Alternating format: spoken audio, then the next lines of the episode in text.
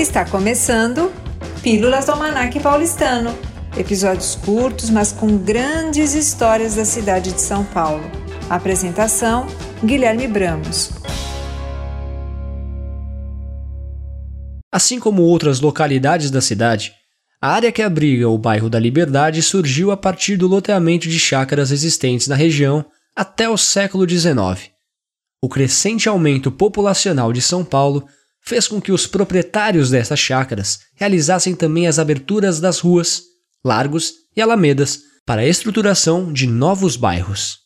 Antes disso, a Liberdade era um bairro residencial, habitado por imigrantes portugueses e italianos que, com o passar dos anos, migrariam em direção a outras partes do município. Os traços orientais de prédios e residências só começaram a aparecer após a chegada dos primeiros imigrantes japoneses ao Brasil, lá em 1908.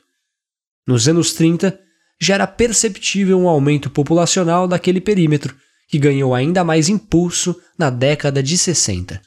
A influência oriental cresceu tanto que em 69 foi anunciado o Plano de Orientalização do bairro.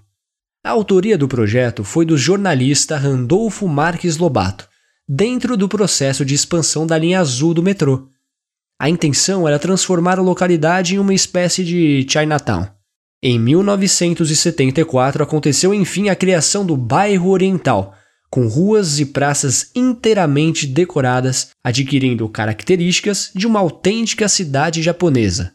Por fim, em fevereiro de 1975, foram inauguradas as estações Liberdade e São Joaquim do metrô.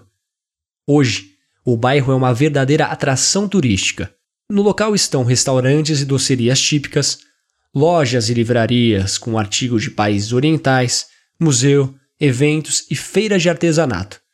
Outra questão que atrai os visitantes é, obviamente, a arquitetura do bairro e, claro, as tradicionais lanternas japonesas que enfeitam a maior parte das ruas da região. Você acabou de ouvir Pílulas do Manac Paulistano Gostou do tema e quer saber mais? Então siga arroba Almanac Paulistano no Instagram. Até uma próxima!